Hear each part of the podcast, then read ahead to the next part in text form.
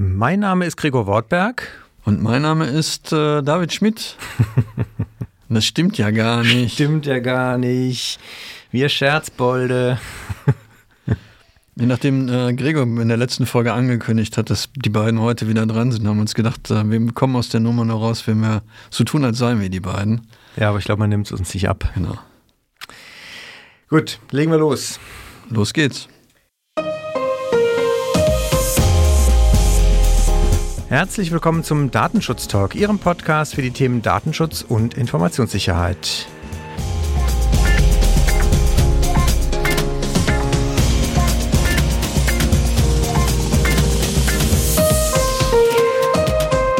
Heute ist Freitag, der 2. September 2022 und Sie hören wieder die Datenschutz-News des Migosense Datenschutz Talk Podcast. Wir schauen wie gewohnt zurück auf die Woche des Datenschutzes und was so alles passiert ist.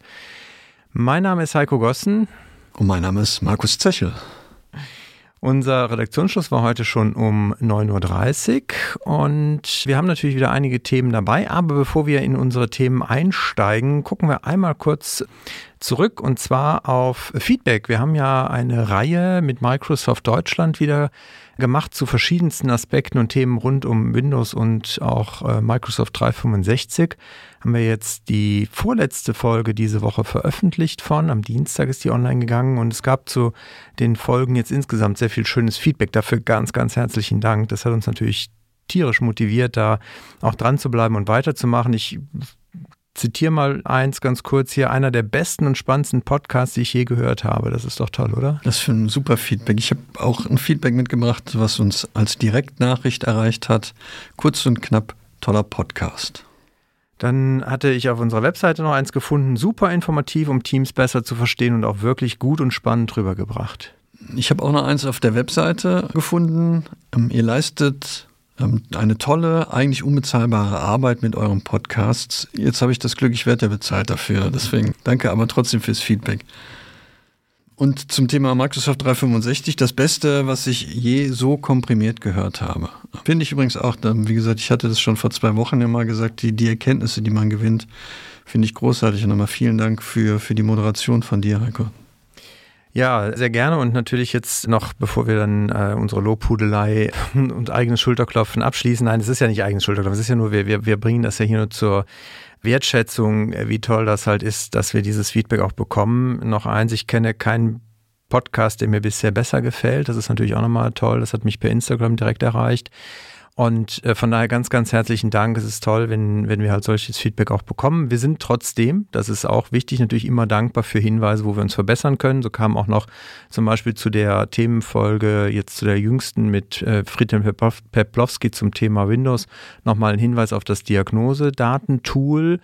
Das äh, habe ich auch in den Shownotes noch ergänzt. Also wer das vermisst hat, der kann da auch nochmal in die aktuellen Shownotes reingucken. Von daher auch das ist sehr wertvoll und auch dafür ganz, ganz herzlichen Dank. Und die letzte Folge in dieser Reihe, die geht am Dienstag online, nochmal mit Astrid Hückekamp. Die hatten wir ja schon mal zum Thema Purview und Priva. Und sie ist halt auch Betriebsrätin bei Microsoft Deutschland. Von daher bot sich das natürlich an, sie auch nochmal zu dieser Betriebsratsperspektive zu interviewen. Und diese Folge kommt am Dienstag. Dann, äh, da kann ich auch nochmal sehr viel Lust drauf machen, hoffentlich. Ich finde es auch super, wenn uns die Gerichte zuarbeiten, damit wir immer gute Anschlüsse finden. Das Arbeitsgericht in Berlin hat sich zum Beispiel mit einem Thema beschäftigt, was wir super auch dann anschließen können an die Themenfolge, die du gemacht hast. Da ging es um die Frage, ob Beschäftigten, die überlegen, einen Betriebsrat zu gründen und dafür eine Betriebsversammlung durchführen möchten, um da einen Wahlvorstand wählen zu lassen, ob es da die Verpflichtung des Arbeitgebers gibt, denen die Daten von Beschäftigten zur Verfügung zu stellen. Ich finde, es ist wieder eine Entscheidung, die gar nicht notwendig gewesen wäre, weil wenn man da vorher einfach mal in die notwendigen Unterlagen geguckt hätte, in Gesetze, die da zugrunde liegen, dann wäre das gar nicht notwendig gewesen. Das Arbeitsgericht hat jetzt entschieden, dass eben die Verpflichtung nicht besteht, der Arbeitgeber die Listen der Arbeitnehmerinnen und Arbeitnehmer diesen fünf Personen, die diesen Betriebsrat gründen wollen, nicht zur Verfügung stellen muss. Und hat auch nochmal erwähnt, dass eben die erste Verordnung zur Durchführung des Betriebsverfassungsgesetzes, du weißt, das ist die WO, die Wahlordnung, da sehr klar ist, dass eben nur der Wahlvorstand diese Liste bekommen muss vom Arbeitgeber und der Wahlvorstand eben auf dieser Betriebsversammlung gewählt wird. Also hätte man überlegt, welche Rechtsgrundlage man da datenschutzrechtlich anwenden hätte müssen, dann wäre man auch zum Ergebnis gekommen, keine. Und damit wäre das Thema auch schon durch gewesen. Ja, Kategorie Urteile, die vielleicht gar nicht notwendig gewesen wären, gehen manchmal auch in, in höhere Instanzen, in Berufungsverfahren. Ich habe hier eins vom Landesarbeitsgericht Rheinland-Pfalz und ich gebe zu, die, äh, den Teaser, den ich dazu bekommen habe, der mich darauf äh, aufmerksam und neugierig gemacht hat, der war ein wenig irreführend. Aber wenn man sich das Urteil dann etwas genauer anguckt, dann relativiert sich das Gott sei Dank etwas denn. Und äh, das ist auch so unser Titelthema heute, inwieweit Auskünfte über ehemalige Mitarbeiter zulässig sind. Hintergrund ist ein Rechtsstreit zwischen Arbeitnehmer und Arbeitgeber. Die Arbeitnehmerin in dem Fall hatte nach Auffassung des Arbeitgebers falsche äh, Auskünfte gegeben zu Beginn des Beschäftigungsverhältnisses, hat sich dann auch an einigen Stellen nach Auffassung des äh, Arbeitgebers auch nicht ganz ähm, regelkonform verhalten und hat das Ganze halt dann, nachdem das Beschäftigungsverhältnis beendet war und die Mitarbeiterin, die ehemalige Mitarbeiterin dann ein neues Arbeitsverhältnis begonnen hatte, den Arbeitgeber, den neuen, angerufen, unaufgefordert und äh, ungebeten sozusagen, und ihn halt darüber informiert, was aus seiner Sicht halt alles äh, dort schiefgelaufen ist und äh, damit versucht, diese Arbeitnehmerin entsprechend zu diskreditieren. Das ging halt vor Gericht. Das Arbeitsgericht hat entschieden, dass äh, das zu unterlassen sei und dass der Arbeitgeber das nicht dürfe. Das Landesarbeitsgericht hat jetzt in der Berufung das eigentlich nochmal bestätigt hat. Und das ist vielleicht nochmal dann das, was man halt in einem Nebensatz auch nochmal oder beziehungsweise in einem in einem Absatz auch nochmal lesen kann und was vielleicht nochmal ganz wichtig ist auch, auch zu sehen, dass es halt schon sein kann, dass halt der Arbeitgeber auch einen neuen äh, Arbeitgeber, also der ehemalige den neuen, über den Arbeitnehmer informiert, auch gegen den Willen des Arbeitnehmers, sagt das Gericht grundsätzlich halt, dass das wohl möglich sei, aber halt natürlich im Einzelfall dann auch abgewogen werden muss. Man zitiert hier etwas älterer bundesarbeitsgerichtliche Rechtsprechung, sagt aber auch im gleichen Atemzug, dass natürlich das Datenschutzrecht sich auch weiterentwickelt hat und dass das halt nicht sozusagen eins zu eins aus diesen alten Urteilen angewandt werden darf. Also lange Rede, kurzer Sinn. Ich finde es, wie gesagt, von, vom Teaser her, den ich bekommen hatte, ähm, wirkte es etwas skandalöser, als es sich jetzt in der Detaillektüre darstellt. Nichtsdestotrotz halt, arbeitsrechtlich spielt da ja auch noch einiges mit rein. Ich glaube, es ist aber schon nicht ganz fernliegend, wenn man sich halt an dem, was halt auch in einem Arbeitszeugnis drinstehen darf, auch ein bisschen dran orientiert, was man dann sozusagen noch neben dem Arbeitszeugnis einem neuen Arbeitgeber wahrscheinlich mitteilen darf. Ich muss mich auch in aller Form beim Landesarbeitsgericht äh, und den entsprechenden Vorsitzenden Richter äh, oder Richterin entschuldigen, weil ich hatte in der Redaktionssitzung, als ich auch nur diesen Teaser gesehen habe, schon gedacht, das kann nicht sein und bin dann durchs Urteil gegangen und war sehr erregt, die, die Menschen, die mich kennen, wissen, dass mich außer Datenschutz viel, wenig so aufregen kann und deswegen war ich auch tatsächlich ein bisschen. Aber äh, wie du schon gesagt hast, wichtig, das Gericht hat hier auch nochmal festgestellt, dass die Klägerin einen Unterlassungsanspruch auch tatsächlich zugesprochen bekommen hat. Das heißt, der Arbeitgeber war nicht ähm, berechtigt, auch im Rahmen der Interessenabwägung die Information auch unaufgefordert an den potenziellen neuen Arbeitgeber oder die Arbeitgeberin äh, zur Verfügung zu stellen. das wird aus dem aus dem Urteil nochmal ziemlich deutlich. Und was wir als Information als Vorbereitung bekommen haben, war eben nur der Grundtenor aus der Rechtsprechung des Bundesarbeitsgerichts aus dem Jahre 1984. Und ich finde es schön, dass man an dem Urteil sehen kann, wie sich der Datenschutz seit Mitte der 80er Jahre weiterentwickelt hat. Was zum Thema Rechtsprechung ich immer wieder interessant finde, wie, wie verwirrt ich am Ende doch sein kann. Ich habe eine Entscheidung vom am Oberlandesgericht in Stuttgart mitgebracht vom 10. August diesen, diesen Jahres.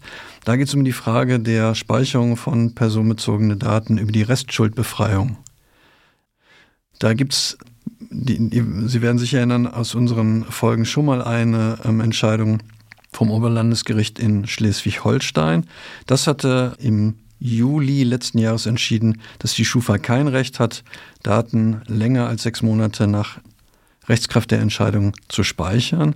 Und das Oberlandesgericht in Stuttgart hat jetzt gesagt, äh, das sei auch über diese sechs Monatsfrist hinaus zulässig. Das, wie gesagt, ich wieder ganz spannend finde, weil am, am Ende haben wir jetzt zwei Entscheidungen, die das eine und das andere sagen. Und daraus jetzt eine eigene Meinung ableiten zu können, ist dann wieder eine ganz spannende Geschichte. Ich finde es durchaus nachvollziehbar, dass diese Speicherfrist sich eben am, am, Insolvenzrecht orientieren sollte, weil das hat der Kläger auch in der Entscheidung beim Oberlandesgericht äh, klar gemacht in Stuttgart, dass er natürlich wirtschaftlich wenig Möglichkeiten hat, ein Haus zu kaufen, einen, Kredit abzuschließen. Er kann auch nicht mal mehr ein, ein Dispo in Anspruch nehmen, weil ihm das nicht eingeräumt wird aufgrund dieser Information, dass er mal in einem Insolvenzverfahren war, beziehungsweise denn diese Restschuld ähm, erlassen worden ist. Ja, es ist natürlich nicht selten, dass wir unterschiedliche Rechtsprechungen auf gleicher Instanzebene haben.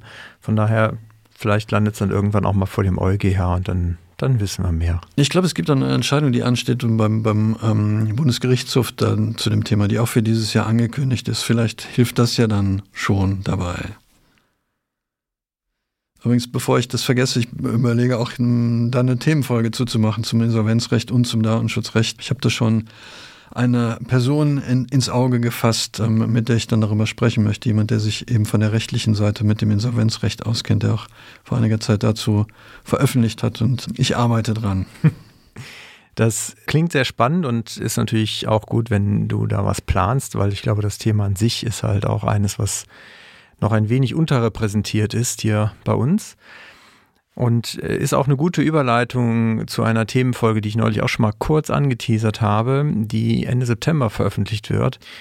Und zwar habe ich mit äh, Professor Dr. Kugelmann äh, gesprochen und wir haben uns über das Thema Bußgelder unterhalten, Bußgeldpraxis der Aufsichtsbehörden in Deutschland, aber auch das Bußgeldkonzept. Also es gab ja einmal das Deutsche, das ist ja schon ein bisschen älter und jetzt gibt es ja die EDPB-Guidelines zu der Bußgeldbemessung. Und da haben wir uns drüber unterhalten und äh, auch eine Folge, die ich sehr, sehr spannend finde, selber einfach schon von dem, was ich dann auch gelernt habe. Deswegen passt es auch ganz gut zu meiner nächsten Meldung. Nämlich, der, äh, der König der Überleitungen heute. Wir haben die Datenschutzkonferenz Protokolle gesichtet. Da gibt es jetzt halt von der ähm, DSK, der Zwischenkonferenz vom Juni, das Protokoll, das veröffentlicht wurde. Da kann man natürlich nochmal reinschauen, wer da ein bisschen genauer auch noch was wissen will. Es ist zugegebenermaßen jetzt natürlich nicht äh, jedes Wort dort aufgenommen, was gesprochen wurde, aber dort ging es halt auch unter anderem nochmal um das Bußgeldkonzept der, äh, des EDPB, was ja halt im Moment zur öffentlichen Konsultation steht, was aber schon so eigentlich auch verabschiedet ist. Und dass es halt auch da in, unter den deutschen Aufsichtsbehörden jetzt nicht unbedingt äh, nur Einigkeit gab. Das geht aus diesem Protokoll ein Stück weit hervor. Es äh, ging auch äh, unter anderem halt um die Gespräche zwischen dem Bayerischen Landesamt für Datenschutzaufsicht und Microsoft Deutschland. Äh, die haben ja auch über das Thema Microsoft 365 gesprochen. Das, äh, wie gesagt, knüpft jetzt auch nochmal ganz gut an unsere Themenreihe, die wir ja parallel veröffentlichen. Hier ging es auch nochmal um das Thema EU Boundary, wo laut Aufsichtsbehörden wohl man schon das ganz gut findet, glaube ich, und auch äh, sich da durch durchaus mehr Datenschutzkonformität dann bei der Nutzung von Office 365 Produkten verspricht. Das vielleicht auch nochmal so als Hinweis, was der Friedhelm Poplowski mir ja auch gesagt hat. Also der Plan ist weiterhin, dass man halt Ende des Jahres dann mit dem EU-Boundary so weit durch ist und dann halt die allermeisten Dienste wirklich komplett in Europa laufen. Ich will jetzt nicht alle Punkte aus diesem Protokoll durchgehen. Wir verlinken das natürlich. Wer da Interesse hat, der, der schaut da gerne nochmal ein bisschen tiefer rein. Super, dann hast du mir die Möglichkeit eröffnet, eine großartige Überleitung zu machen, weil die DSK sich auch mit dem Verbraucherrecht so ein bisschen beschäftigt hat, beziehungsweise mit der Verbraucherzentrale Bundesverband zum Thema Verbandsklagen sich ausgetauscht hat. Das ist auch einer der Punkte, die dann eben bei der Sitzung gesprochen sind. Und zum Thema Verbraucherrecht in den USA wäre da meine Überleitung jetzt, ähm, weil die FTC, die Federal Trade Commission hat sich auch mit Verbraucherrechten beschäftigt und verklagt und hat den Datenhändler Kochava, vermute ich mal, dass es so ausgesprochen wird. Ich kenne nicht, ich habe ja keine Daten gekauft, aber ich vermute, dass das die Aussprache ist, in den USA verklagt. Hintergrund ist hier, dass die Daten von 125 Millionen Smartphones pro Monat angeboten werden auf dem Markt. Und was aus der Klageschrift hervorgeht, was die FTC hier besonders betont, dass ähm, mit diesen Daten auch Verbraucher identifiziert werden können, die zum Beispiel eine Ab Abtreibungsklinik besucht haben und infolgedessen möglicherweise eine Abtreibung vorgenommen haben oder in Erwägung gezogen haben. Wir haben ja schon häufiger in den letzten äh, Wochen und Monaten über das Thema berichtet, dass ja auch Strafverfolgungsbehörden offensichtlich diese Informationen nehmen, um dann nachträglich noch Strafbefehle und, und Klagen auszustellen. Das Unternehmen selber bezeichnet sich als eines der weltweit größten unabhängigen äh, Marktplätze für mobile Daten und aus ihrer Sicht sei das auch alles unbegründet, weil vor kurzem hat das Unternehmen ein Programm gestartet, mit dem etwa Abtreibungskliniken ihre Standorte aus dem Bestand von Kotschawa löschen können. Also von daher halten die sich ja nach eigener Auffassung an alle datenschutzrechtlichen Bestimmungen. Ich bin gespannt, wie es ausgeht. Also da sind einige, die eben von der FTC in den Fokus geraten sind. Auch die Großen, die durchaus auch mit Adressen handeln, sind ja sehr in die Kritik geraten, weil die halt sehr genaue Standortinformationen erfassen können. Und wenn es da neue Informationen gibt, dann werden wir die natürlich auch hier zu dem Thema mitteilen. Es äh, tut sich was in Übersee beim Thema Datenschutz, was ja an sich schon erfreulich ist, weil wir immer noch auch ein Stück weit auf ein neues Abkommen hoffen. Und wie gesagt, wenn man da natürlich sich in die richtige Richtung auch gesetzgeberisch, politisch und auch von der Durchsetzung her entwickelt, wäre das ja nicht unbedingt zum Nachteil dann für Datenübermittlungen in die USA. Mein nächstes Thema ist ein äh, Referentenentwurf, der hat uns letzte Woche leider erst nach dem Redaktionsschluss erreicht und zwar zum Thema PIMS. Es ist ja im TTDSG, was seit Dezember letzten Jahres gilt, ja der Paragraph 26 enthalten, der vorsieht, dass man das ganze Cookie-Banner-Dilemma umgehen könnte zukünftig durch ein entsprechendes äh, Einwilligungsmanagement, was über zentrale Anbieter angeboten wird, die per Gesetz unabhängig sein sollen von Eigeninteressen an einer Einwilligung und so ein bisschen als Treuhänder dann halt für das Einwilligungsmanagement dienen sollen und an denen dann halt Webseitenbetreiber sich wiederum ihrerseits dann äh, bedienen können, Einwilligungen abzufragen und damit halt so die Idee Cookie-Banner ein Stück weit reduziert werden können. Ich stehe dem zugegebenermaßen persönlich etwas skeptisch gegenüber, aber das ist halt meine, nur mal ganz meine ganz persönliche Einschätzung. Das ist auf jeden Fall etwas, wie gesagt, das ist jetzt auf dem Weg. Da hatten wir auch schon mal kurz darüber berichtet, dass halt das Bundesministerium für Digitales und Verkehr, wo das jetzt ja drin verantwortet wird, halt dran gearbeitet hat, der ist jetzt halt für die Anhörungen und für die Rückmeldungen an Aufsichtsbehörden, an Verbände und so weiter gegangen. Insgesamt glaube ich ähm, nicht viel Überraschendes, was da drin steht. Da gibt es halt so Dinge wie Zuständigkeiten. Der BFD wird da eine gewisse Rolle spielen. Es geht auch darum, dass Telemediendiensteanbieter dann zukünftig diese Einwilligungen abfragen können und gleichzeitig aber auch auf die werbefinanzierten Dienste hinweisen können und somit auch immer noch die Möglichkeit haben sollen, kostenpflichtige Angebote als Alternative anzubieten, wenn jemand halt seine Einwilligung nicht geben möchte. Also diese Tür wird an der Stelle halt offen bleiben, was vielleicht für die Akzeptanz natürlich wiederum dann auch für Dienstanbieter durchaus förderlich sein könnte, dass die dann halt auch diese Dienste nutzen und nicht einfach trotzdem weiterhin einfach ihre Cookie-Banner schalten.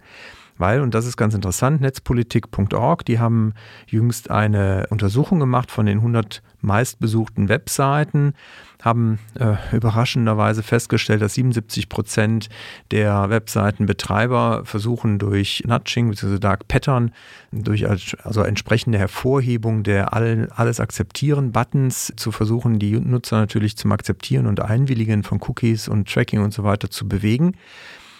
Ja, und das ist natürlich, wie gesagt, etwas, was man hofft, mit dem PIMS dann zukünftig vielleicht zu verbessern. Wir werden sehen, wir bleiben dran, wenn es da weitergeht mit dem Entwurf und äh, der Verordnung, dann werden wir hier natürlich berichten, wie Sie das von uns gewohnt sind. Ich wünschte mir, es gäbe so eine zentrale Lösung. Ich habe jetzt in der letzten Woche wieder ein bisschen im Internet recherchiert und so viel Lebenszeit dabei verloren, diese Cookie-Banner alle wegzuklicken. Es gibt immer noch welche, die, die mit diesem alten IAB-Modell, mit dem berechtigten Interesse arbeiten. Und wie lange das dauert, da wirklich überall ähm, abzulehnen, das ist unglaublich. Ich möchte hier meinen geschätzten Kollegen David Schmidt zitieren. Tun Sie es nicht. Sollen wir übrigens mal überlegen, ob wir das als Merch nicht machen, davon auf irgendwelche Polos oder so. Tun Sie das nicht. Meine letzte Nachricht, die ich mitgebracht habe, ähm, kommt auch wieder aus den USA. Und zwar ist es hier so, dass Meta sich offensichtlich um einen Vergleich bemüht. Es geht immer noch, du wirst es kaum glauben, Maike, um Cambridge Analytica. Das ist jetzt schon zehn Jahre her, oder? Ja, gefühlte zehn Jahre. Es war 2016 tatsächlich, als man im, im, Wahlkampf eine Umfrage gestartet hat bei Cambridge Analytica auf Facebook und für die Nutzer es gar nicht klar war, äh, dass, dass sie die Daten eben an Cambridge Analytica ähm, geben. Und das Ganze ist 2018 dann, hat das angefangen, das Verfahren. Und jetzt möchte wohl Meta eben diesen Vergleich einleiten, um wie es heißt, einem Management einen peinlichen Auftritt ersparen zu müssen, weil tatsächlich ist ähm, neben Mark Zuckerberg, der geladen würde, auch Sheryl Sandberg mit dabei und die können halt beide zu einem mehrstündigen, Befragung durch Anwälte der Kläger ähm, sich dann stellen müssen und dem will man offensichtlich vorbeugen, indem man sich hier diesen Vergleich ausbittet. Es kann allerdings auch, und das ist sehr unangenehm, zu weiteren Konsequenzen für Mark Zuckerberg kommen, weil der Generalstaatsanwalt der Hauptstadt Washington hat äh, Klage gegen Mark Zuckerberg persönlich eingereicht, weil er sagt, dass er als Chef direkt an Entscheidungen beteiligt gewesen sind, die eben zu diesem Skandal geführt haben. Bin mal gespannt, wie das ausgeht, ob man sich dann da auch vergleichen kann. Gegen Einwurf großer Münze wahrscheinlich. Ich habe da nur, nur, einen unqualifizierten Kommentar zu. Warum muss ich eigentlich bei Mark Zuckerberg immer an die Feuerzangenbowle, an einen alten Filmklassiker denken? Warum? Warum? Ja, kann sich jetzt jeder selber denken. Ich äh, danke dir ganz herzlich, Markus, weil wir sind damit mit unseren Themen für heute durch, wenn ich das richtig sehe. Ich habe nichts mehr auf meinem Zettel. Sehr gut, dann herzlichen Dank dafür. Und Ihnen natürlich auch herzlichen Dank einmal fürs Wiedereinschalten. Und falls der ein oder andere es vielleicht auch in den Fingern kribbelt, uns äh, Feedback geben zu wollen. Wir freuen uns da wirklich sehr drüber. Also von daher zögern Sie nicht, uns äh, Positives wie auch äh, Kritik letztendlich auf den, auf den Datenschutzseiten von der Migosense, Sie finden das in den Shownotes immer, den Link, wo Sie kommentieren können, auch zu hinterlassen was ich jetzt bei vielen Podcasts auch gelernt habe, man darf ruhig aus ganz aktiv bitten darum, auch bei iTunes und Spotify Bewertungen abzugeben, weil natürlich freuen wir uns über so Sachen, die uns per Direktmessage erreichen, aber wir freuen uns natürlich auch, ähm, wenn man das nach außen sieht, dass wir ein toller Podcast sind und der beste Podcast, äh, den man zum Thema Microsoft 365 je gehört hat. Definitiv, also deswegen äh, hier unten abonnieren, da oben Glocke und. nee, das ist was anderes. Achso, das war was anderes. Das müssen okay. wir auch mal wieder tun. Ja. okay. Also Sie, Sie haben die Message verstanden, wir freuen uns und äh, wenn Sie uns nächste Woche natürlich auch wieder einschalten, Dienstag, wie gesagt, gibt es die neue Themenfolge, Freitag wieder die News. Es wird sich äh, so erstmal beibehalten und in diesem Sinne bleiben Sie uns gewogen und auf bald. Bis bald.